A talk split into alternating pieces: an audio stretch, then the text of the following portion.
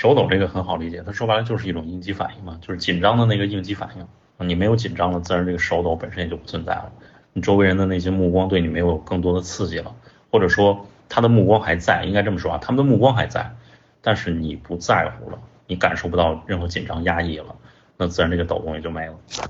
嗯，还有再补充一点，就是这个余恐呢，其实它从另外一个角度讲，我们说它是恐惧是吧？恐惧导致我们产生了一些回避或者强迫控制自己的某些行为状态、视线，去刻意的伪装成一个所谓的正常人，这是我们正常情况下所说的这个余恐的过程。但其实从另外一个角度讲，它的最底层其实还有一个呃侧面的东西，其实它是一个欲望的压抑过程。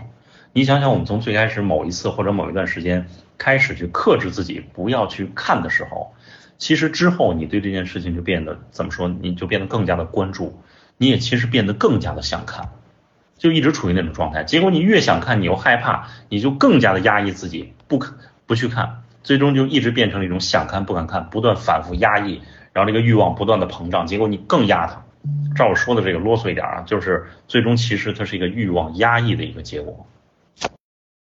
所以你会发现，就是当我们在进行这个，其实它也是变相的对这个欲望的一个释放。当你内心底层的那个劲儿，是吧？想看不敢看的那个那个欲望没了，